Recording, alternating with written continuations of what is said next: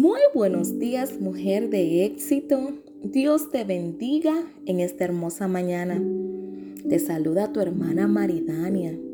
El día de hoy vamos a continuar estudiando la palabra de Dios. En esta ocasión vamos a estar en Lucas capítulo 20. Este capítulo tiene diferentes pasajes.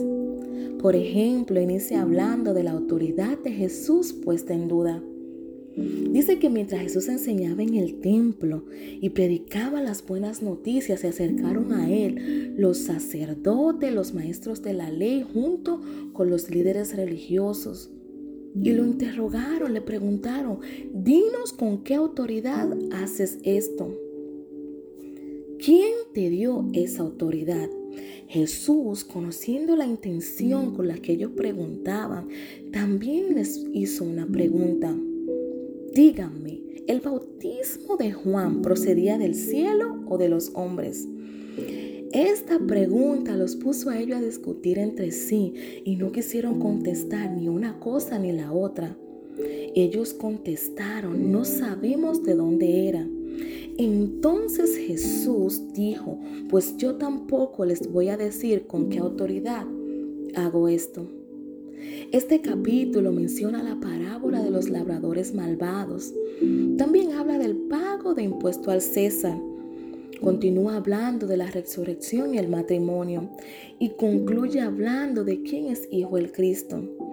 Pero el día de hoy, mujer de éxito, tú y yo nos vamos a detener a hablar del pago de impuesto al César. Dice, entonces para acecharlo enviaron espías que fingían ser gente honorable. Ellos querían atrapar a Jesús cuando dijera algo para así poder entregarlo a la jurisdicción del gobernador. Maestro, dijeron los espías, sabemos que los que dice y enseñas es correcto. Tú no juzgas por las apariencias, sino que de verdad enseñas el camino de Dios. Inmediatamente les preguntaron, ¿nos está permitido pagar impuesto al César o no? Pero Jesús, una vez más, conociendo las malas intenciones, respondió, muéstrame una moneda romana. ¿De quién es esta imagen, esta inscripción? Y todos contestaron, del César. Entonces Jesús dijo, denle al César lo que es del César y a Dios lo que es de Dios. Hay un comentarista que dice que Jesús nos estaba dando a entender en esta, en esta respuesta que somos ciudadanos del cielo y de la tierra a la vez. Así como es importante para, para nosotros, o así como es importante dar al César lo que es del César, también tenemos que dar a Dios lo que es de Dios. La moneda pertenecía al César porque su imagen estaba grabada en ella. Tú y yo debemos darnos a Dios porque su imagen está estampada en nosotros.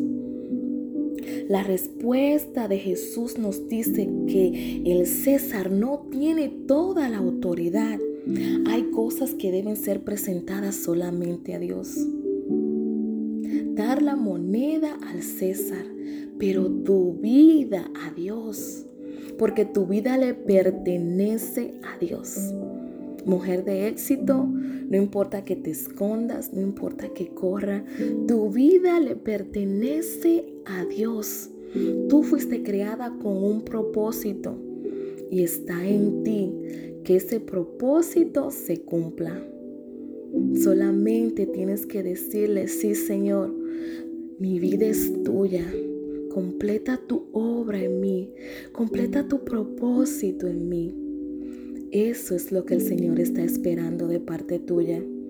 Yo te bendigo en esta mañana y mis deseos son que tengas un excelente día.